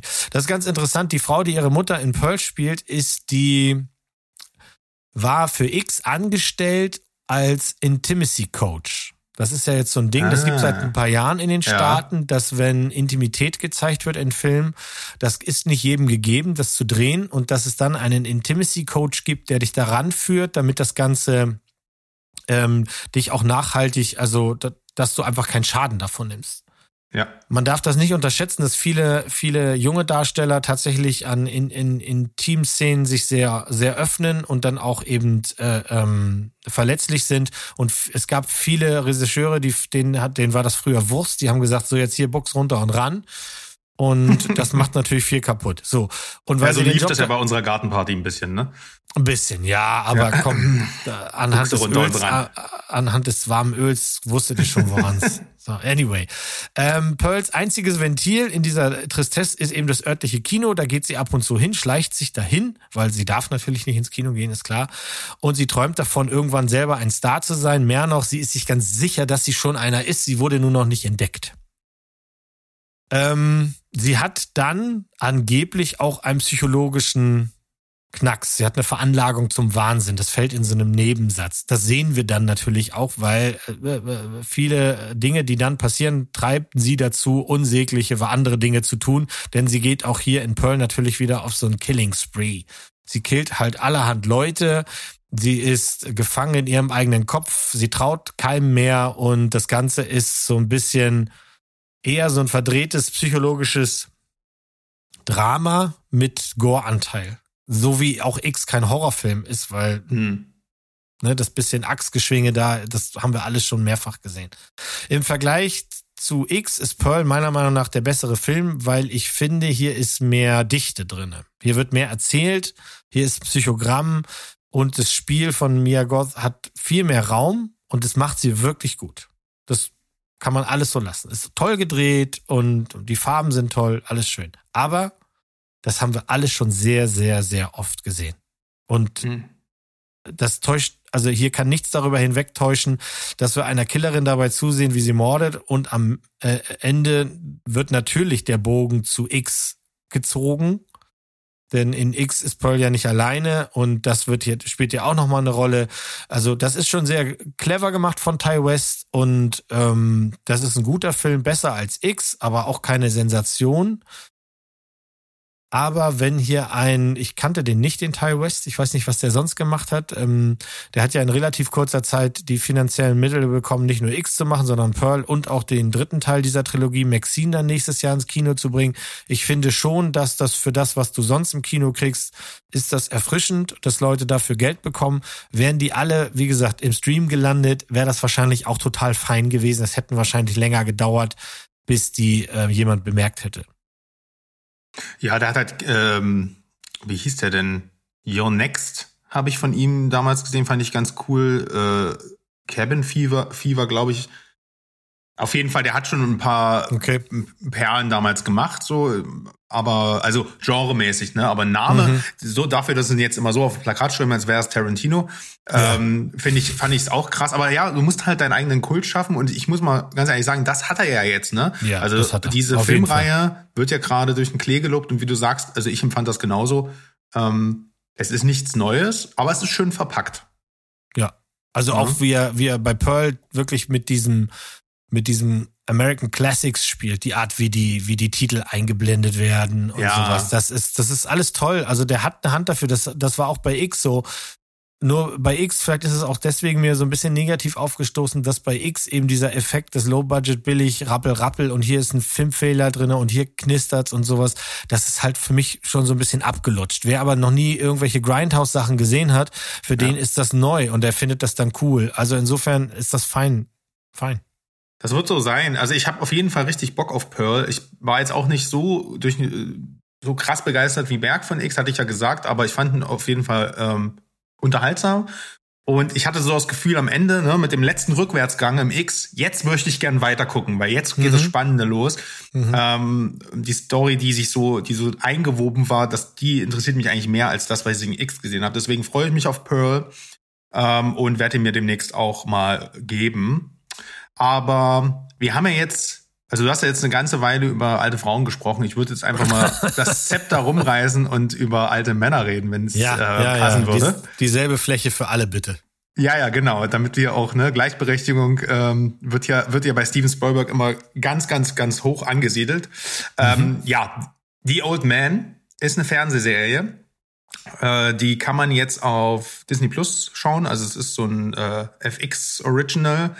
Und äh, wie gesagt, bei uns auf Disney Plus erschienen. In der Hauptrolle ähm, haben wir hier Jeff Bridges mhm. und ähm, John Lithgow, also zwei gestandene Altherren, ne? ich sag ja alte Männer. Ähm, und von beiden gibt es dann auch noch mal Jungdarsteller, weil in der Serie, das sage ich jetzt schon mal vorweg, viele Flashbacks passieren. Und ich habe hier im, in meinem Schrank King Kong, die das Remake von 1976 oder so, wo ein junger Jeff Bridges mitspielt mit Bart und Zottelmähne und es ist mhm. erschreckend, dieser, ja. ähm, wie, wie heißt er? Bill Heck sehe ich gerade, ich, ich habe es mir hier gerade aufgerufen, Bill Heck heißt der Schauspieler, der den jungen Jeff Bridges, Bridges spielt, als wäre er in eine Zeitmaschine gehüpft. Total grandios mhm. gecastet. Ähm, es geht um einen ehemaligen CIA-Agent, der äh, Dan Chase heißt der Gute, der ja jetzt Jeff Bridges ist, der nicht mehr im Dienst ist und der sich halt nach naja, seinem Dienst am Vaterland so aus dem Staub gemacht hat, abgeschieden lebt. Seine Frau ist leider auch nicht mehr unter uns. Äh, sie hatte, sieht man dann auch relativ schnell am Anfang, äh, Demenz. Er hat sich halt um sie gekümmert und ist jetzt alleine mit seinen zwei zauberhaften, aber sehr tödlichen Rottweilern. Also wer auf Hunde-Action steht, der ist hier schon mal gut dabei. Und ähm, naja, das ist dann halt so eine typische Geschichte, dann holt ihn seine Vergangenheit ein. John Lithgow ähm, hat, äh, also seine, sein Charakter steht mit ihm in einem, ich sag jetzt mal, Verhältnis, die haben eine gemeinsame Vergangenheit und er wird quasi vom FBI wieder rekrutiert, diesen äh, ja, Dan Chase aufzuspüren und der wird halt, weil seine vergangenen Taten quasi unterm Radar passiert sind, total unterschätzt. Ähm, es ist eine Buchverfilmung. Das merkt man sehr oft, weil äh, es ist sehr dialoglastig. Die Dialoge sind gut gespielt und auch verdammt gut geschrieben, aber man braucht jetzt nicht erwarten, dass das hier so eine Art Taken ist, sondern es entspinnt sich hier ein langsamer äh, Flow von, ähm, ich sag jetzt mal, Verfolgungsjagden ähm, heißt, nein, nee, heißt nicht wirklich, das ist eher so eine Art äh, äh, hier, ja, es, es, es gab eine Geheimoperation, die hier nach und nach aufgedeckt wird. Ich, das ist gar, gar nicht so einfach, merke ich gerade, über diese Serie zu reden, ohne so mhm. die ganzen Überraschungen vorwegzunehmen. Also ich glaube, glaub, ein alter FBI-Agent im Ruhestand, der äh, seine Verfolger abschütteln muss und dann tun sich nach und nach Abgründe auf, das muss euch erstmal reichen. Ähm, ich kann nur so weit gehen, dass ich sagen muss, die Inszenierung hat mich weggeblasen. Also ich habe gedacht, ich gucke hier so eine, weiß ich nicht, so vielleicht so ein, so ein bisschen Cohen-Vibe oder sowas, aber es war gar nicht so. Es war wirklich sehr, sehr äh, eine sehr ruhige, melancholische Form von Taken, kann man tatsächlich sagen. Mhm. Ähm, inszeniert eine melancholische Form von Taken. Das ja, ist geil. Ja, so das, das lass mal kurz sacken. Das ist also eine melancholische Form von Taken. Das ist. Ja, genau. Und das ist so, ähm, die ersten zwei Folgen wurden von John Watts inszeniert. Kennst du den Namen? Macht's, klingelt's mhm. da irgendwo? Mhm. Ich habe also, ja, aber ich hab's gerade nicht drauf, ja. John Watts, Watts äh, hat die letzten drei, ich glaube jetzt genau, die, die drei Spider-Man MCU-Filme gemacht. Die Spider-Mansen, genau, ja, ja, ja, ja. Und da denkst du dir, okay, krass. Äh, das sehe ich, siehst du ja das erste Mal im Abspann, dachte ich, den Namen kenne ich. Ja, das ist der Typ. Also, mhm. ich sag mal so, du guckst das und denkst, das ist spannend inszeniert und dann gibt es wahnsinnige Action-Szenen, One-Take. Ich weiß nicht, was Jeff Bridges davon selbst gemacht hat, aber es ist eigentlich so gemacht, dass es teilweise gar nicht, also dass er sein muss. Es ist auch kein CGI. Also er hat auf so oder so, egal was hier getrickst wurde, er hat ordentlich noch was in seinem Alter hier geleistet. Es gibt hier Verfolgungsjagden, Kampfsequenzen. Das ist alles so dreckig. Es ist sehr, sehr brachial. Wie gesagt, es kommen Hunde zum Einsatz. Ähm, und wie es auch gefilmt ist, das ist Masterclass. Also ich habe, ich war wirklich, die erste Folge ist aus, der Soundtrack geht los. Ich dachte, was ist denn das? Das ist ja fast eine 10 von 10. Ich bin ja total aus dem Häuschen. Mhm. Das Ding ist aber, es wird, äh, es ist, ja, es ist ja ein Downfall, aber auf einem ganz, ganz hohen Niveau. Ne? Die ersten beiden Folgen sind wirklich outstanding. Da gibt's immer Action, da gibt's immer so eine Peak an Action-Sequenz. Also wenn die Folge geht vielleicht 50 Minuten, dann gibt's davon, sind fünf Minuten Action, aber sowas habt ihr lange nicht mehr gesehen. Dafür lohnt sich das wirklich. Krasser Spannungsaufbau. Ähm, und es wird dann am Ende, je mehr und mehr sich aufdeckt, werden wird es ein bisschen konventioneller. Das Dreckige fehlt dann ein bisschen, dann wird es halt größer. Verschwörung hier, ähm, dann sind wir da noch mal in einer anderen Ecke der Welt äh, und naja, egal. Aber das soll euch nicht abschrecken, diese Serie zu, zu schauen. Also die Hauptdarsteller sind grandios. Ähm, die Inszenierung ist wirklich Hollywood-Niveau oberster Güte und äh, an, ansonsten die Geschichte ist auch sehr sehr spannend. Das Problem ist nur, was ich jetzt einfach vorwegnehmen will, wer auf runde Enden steht, der sollte es nicht tun. Es ist, es, es hört einfach auf. Es hat sieben Episoden. Es ist zwar dramaturgisch ein gutes Ende, weil es einen gewissen Story-Arc abschließt, aber ich weiß auch nicht, wo wir da gerade im Buch wären, aber es mhm. ist fucking unbefriedigend. Hm, das muss ich mhm. wirklich vorweg mhm. sagen. Aber es ist richtig gut. Aber durch diesen, durch dieses Gefälle, ähm, je mehr und mehr sich aufdeckt in dieser Serie, desto konventioneller wird es ein bisschen und dann lässt auch die Action nach, das Mysteriöse lässt ein bisschen nach. Ähm, fällt die Serie dann für mich am Ende doch ein bisschen ab und hat halt, wie gesagt, dieses unbefriedigende Ende. Dadurch kann ich ihr nicht die volle Sehempfehlung geben, aber wirklich einfach mal reinschauen und in diese düstere Atmosphäre reinziehen lassen. Die erste Folge wirklich ist grandios und Jeff Bridges ist der Hammer. Ja. Ich habe es noch nicht gesehen, weil ich, also ich habe gesehen, dass es das gibt und ich habe von einigen Kritiken gehört, die sehr, sehr gut sind. Deswegen es ist es auf jeden Fall auf der, äh, auf der Liste. Aber ich warte dann natürlich, bis alle Folgen da sind. Das war jetzt Punkt eins. Und ich habe jetzt gehört, dass es eben eine zweite Staffel geben soll. Ob die schon grünes Licht hat, weiß ich nicht, aber das macht ja dann ja. Sinn wahrscheinlich. Es ist dann befriedigend, kann ich jetzt, sollte ich jetzt warten oder soll ich das erstmal gucken und äh, mich voll ballern lassen? Naja, ich sag mal so, ähm, mich hat es enttäuscht, weil ich es nicht wusste. Ich hätte es gern vorher gewusst, weil ich war wirklich, ich habe die letzte Folge gestartet und habe gesagt, gedacht, jetzt wird alles aufgelöst. Okay. Mhm, mh. Dadurch hat es mich gestört. Wenn man es weiß, kann man das, glaube ich, okay, trotzdem cool finden, aber ähm, es ist, man muss es halt einfach wissen. Das ist ähnlich wie Berg letztens bei Severance geflucht hat. Ja. Okay, okay. Ich glaube, dann gehe ich da mal bei. Das ja. ist schön. Wir kommen jetzt zu meinem letzten. Ich habe das, ich habe das hier vorhin ganz kokett gesagt. Wir beenden mit den großen Blockbustern. Meiner wär's gerne. Deiner wird's sein. Meiner heißt Amsterdam und ist nicht gut. Es ist David O. Russell, der Name wird einigen Leuten was sagen. Also, ähm, wenn man sich durch seine Vita guckt, muss ich ganz ehrlich sagen, hat der ein paar schöne Filme gemacht, maßgeblich American Hustle, den finde ich nach wie vor sehr, sehr gut. Der hat mir sehr viel Spaß gemacht. Ich mochte auch Silver Lining Playbook Auch wenn ich fand, dass das ganze Oscar-Gebrabbel und so, das war einfach ein bisschen viel. So gut war es dann doch nicht, aber es war gut.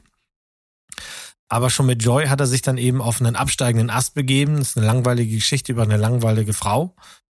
Und Amsterdam ist wie eingangs mein Film See How They Run ist so ein Ding, wenn du dir den Trailer anguckst und dann siehst du, wer da alles mitspielt, dann denkst du, alter Schwede, Christian Bale, Margot Robbie, John David Washington, Chris Rock, Anna Taylor, jo Anya Taylor-Joy, Zoe Saldana, Mike Myers, Michael Shannon, Timothy Oliphant, Taylor Swift, Robert De Niro, Rami Malek. Da, da kann doch nichts schiefgehen. Geht doch nicht.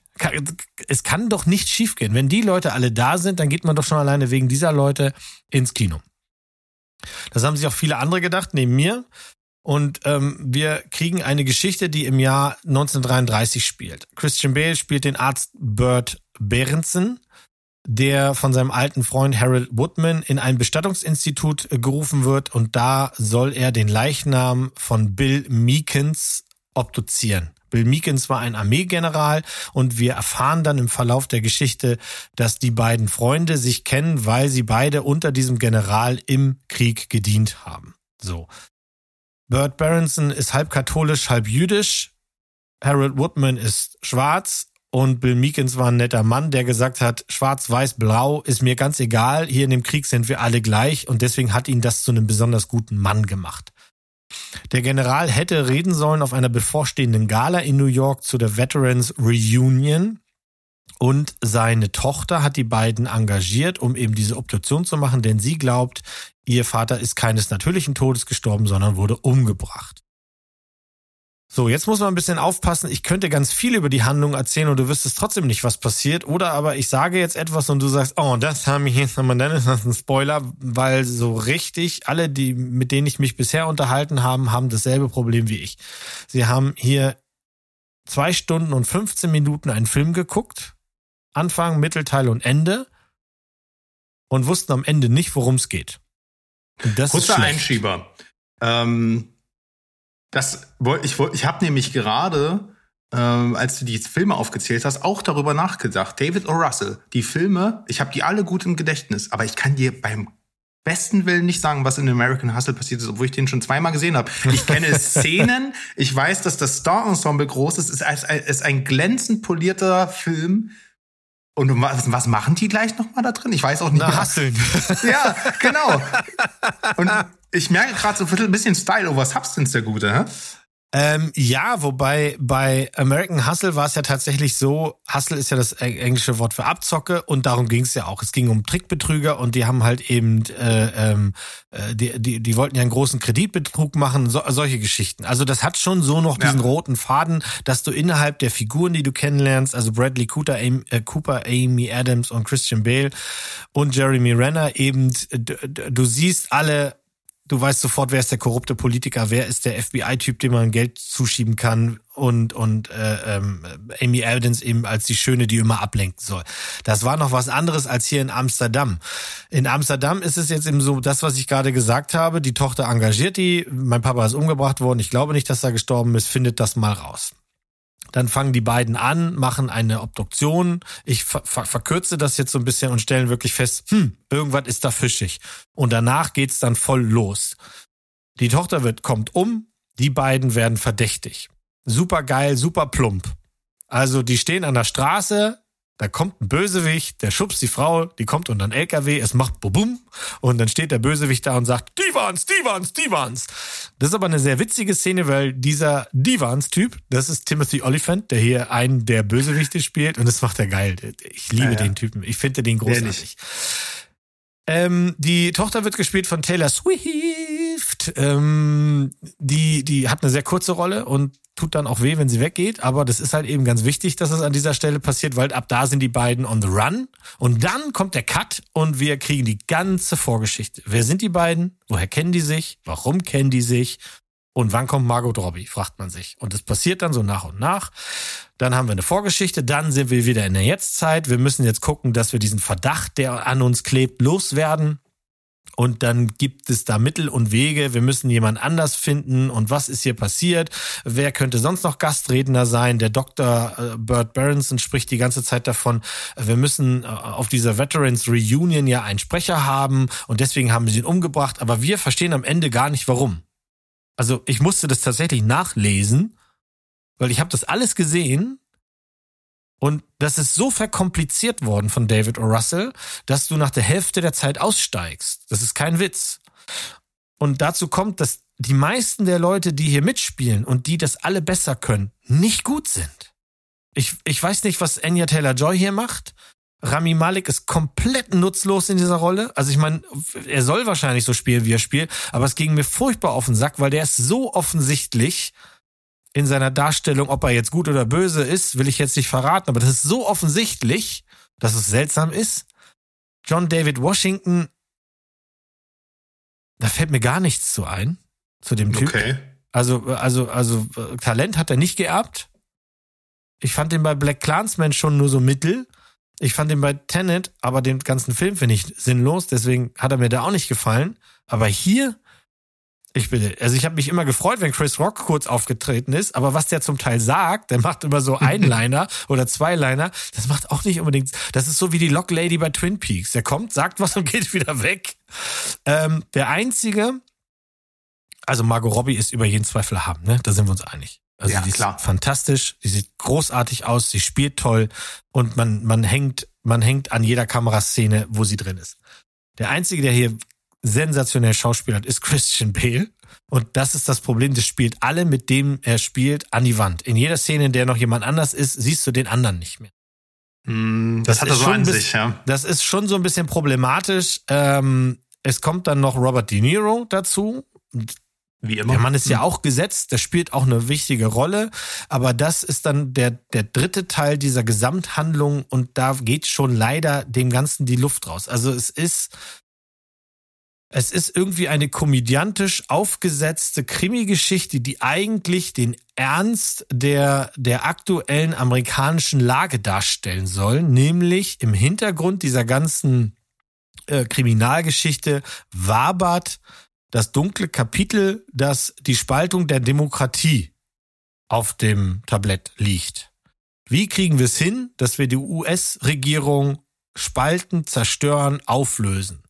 Der Clou daran ist halt, wer will das? Und das erfahren wir dann in diesem Film. Aber dann bist du schon bei Minute 123 und hast davor schon ganz viel. Du kriegst das nicht mehr zusammen. In den Einzelteilen hätte man das in Chapters gemacht. So ein bisschen äh, Tarantino-Style oder so, was wir, ne, dass wir kurz einmal durchatmen können, kriegen schwarzen Bildschirm und dann steht jetzt, keine Ahnung, 1918, da haben sie sich kennengelernt, aha, so. Hm? Aber das geht hier so Flug auf Flug auf Flug dass das irgendwie nicht so richtig zusammenpasst. Und diese ganze Verschwörungsgeschichte hat sich mir nicht so richtig erschlossen, muss ich sagen. Mike Myers ist witzig in seiner Rolle als MI6-Agent. Äh, Michael Shannon ist das Pendant aus Amerika, ähm, die immer wieder mal auf, auf, aufs Tablett kommen und dann ihre Sätze da sagen. Und, und die beiden laufen halt quasi, musst du dir vorstellen, die ganze Zeit von links nach rechts, um zu beweisen, dass sie nicht diese Frau und das Auto geworfen haben.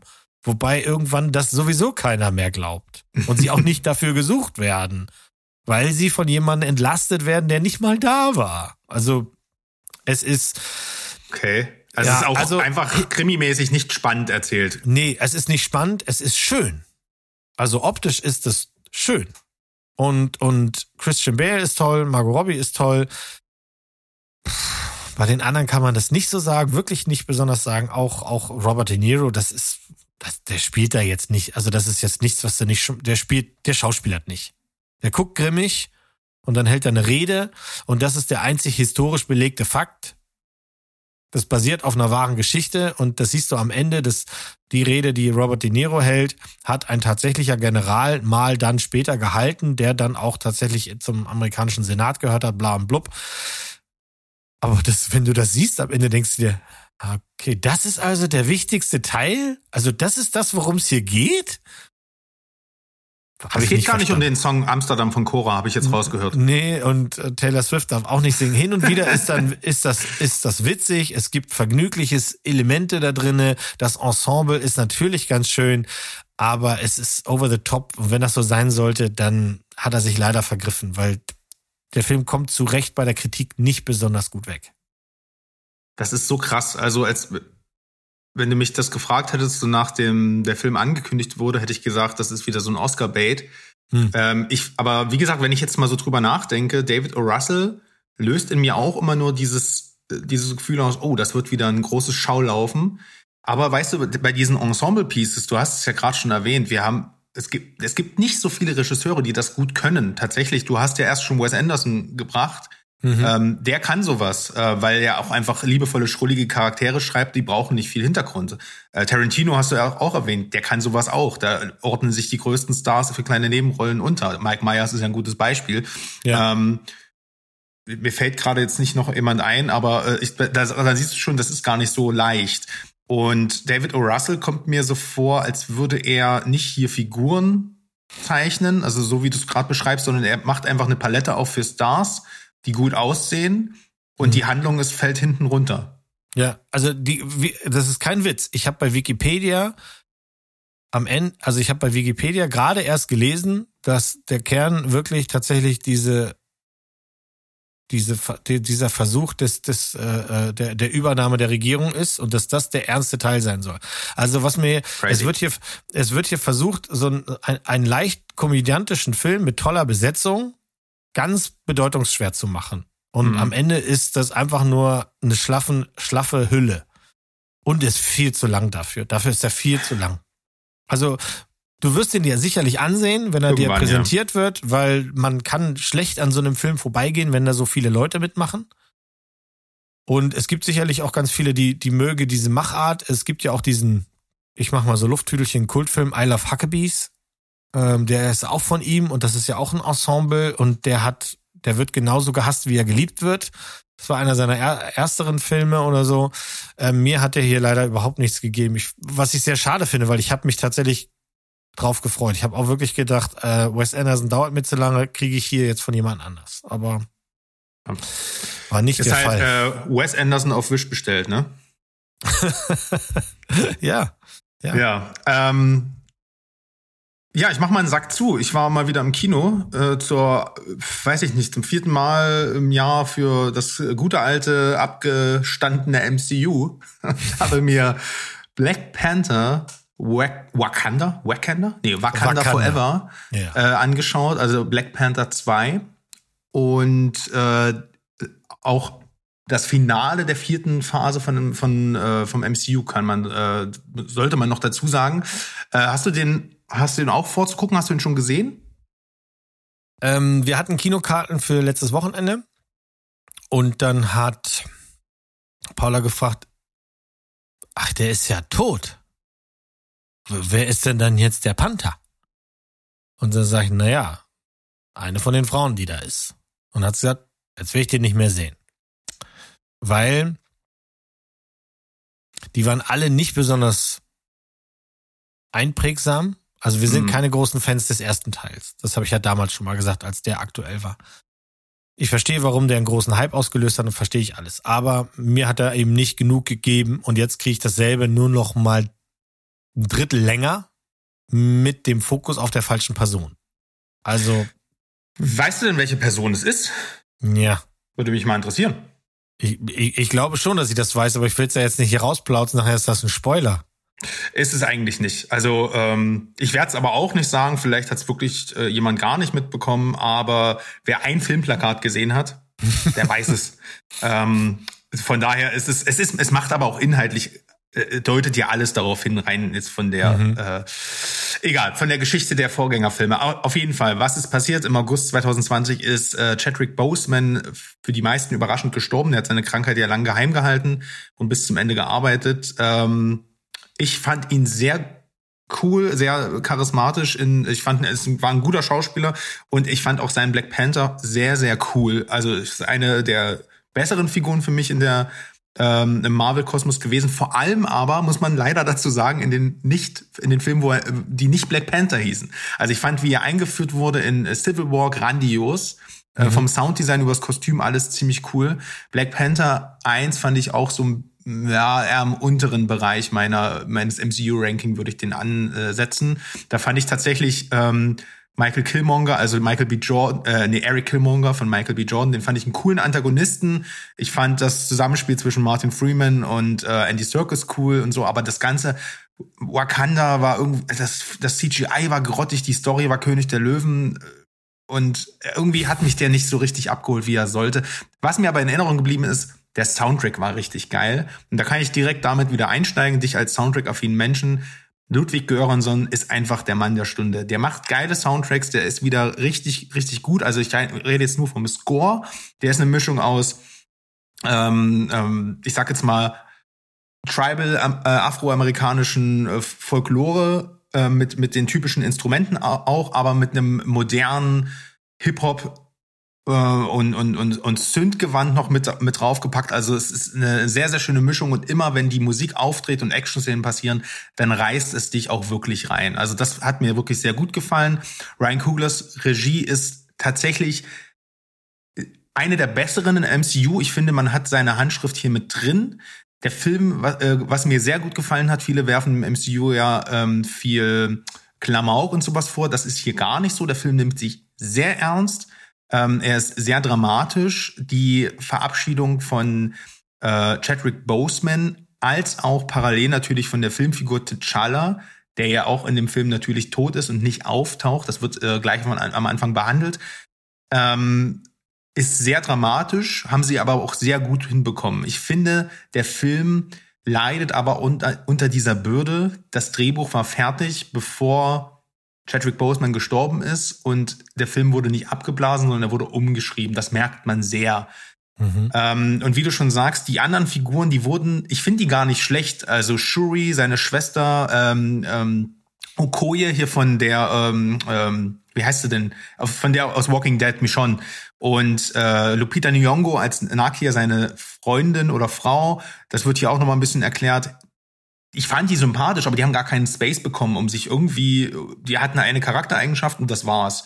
Ne? Und Angela Bassett, die die Mutter gespielt hat von, ähm, von T'Challa, die bekommt hier erstmal richtig viel Platz, weil die am Anfang natürlich die Königin ist, die spricht von den Vereinten Nationen und die hat wirklich, die holt hier aus dieser Rolle alles raus, sehr ergreifend und äh, eine wahnsinnig Präsenz. Also man merkt wirklich, dass das eine Schauspiellegende ist.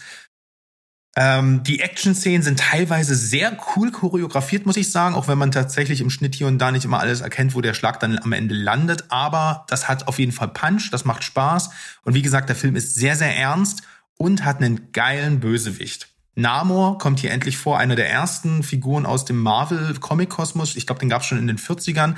Die haben es geschafft, dass ein Typ mit einer grünen Buchse und Engelsflügeln, äh, kleinen Engelsflügeln an den Knöcheln äh, und einem Dreizack in der Hand, dass der cool ist. Allein dafür Respekt. Ne? Also bei Aquaman damals hat man sich ja ganz geschickt gemacht. Die haben einfach ein, das Typecast umgedreht und Jason Momoa da reingesetzt. Der hier ist sehr comic-akkurat äh, und trotzdem richtig cool, weil der hat auch eine coole Agenda. Der ist nicht einfach nur böse, sondern es gibt einfach noch ein anderes verborgenes Land ähm, auf der Erde, wo es noch Vibranium gibt.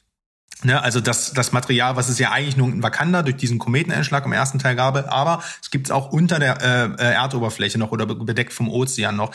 Und da ist ein anderes Volk, das heißt hier, die haben sie auch ganz äh, clever nicht, äh, das haben sie auch nicht Atlantis genannt, so heißt es in den Comics, sondern hier heißt es Talokan äh, um einfach hier mit äh, Aquaman nicht ganz so zu clashen. Und die sind eher so Maya-mäßig angehaucht. Also es wirkt ganz anders. Ich mag das tatsächlich auch vom Design her, weil es hier nicht so eine klare CGI-Unterwasserwelt ist, sondern es ist halt sehr düster und dreckig. Also wie man sich das eigentlich, also wie soll man das sagen? Es ist eher so grünlich, äh, algig.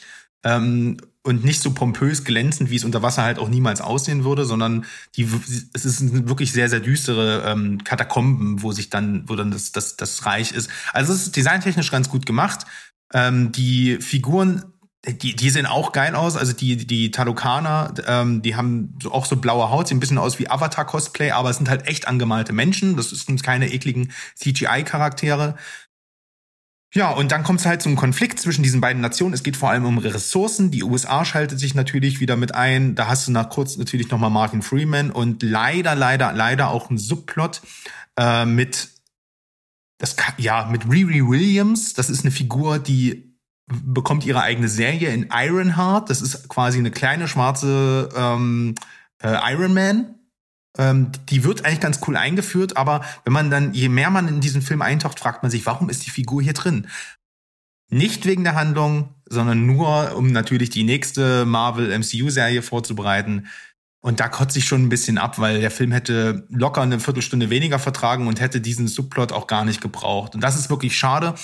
Wir, ich finde, wir sehen hier einen Film, der im Kern eine, das Potenzial gehabt hätte, eine wirklich der besten Superhelden-Comicfilme der letzten zehn Jahre zu werden, wenn er eben nicht ein Studioprodukt ist, was vorher und nachher noch andere 20 Filme irgendwie mitschultern muss. Und das ist wirklich sehr, sehr schade, ähm, weil ähm, an, an sich thematisch vom Schauspiel, ähm, von den Sets, also ich finde, er hat auch teilweise wirklich sehr schöne Bilder. Das CGI ist nicht immer on point, aber das ist ja bei Marvel normal.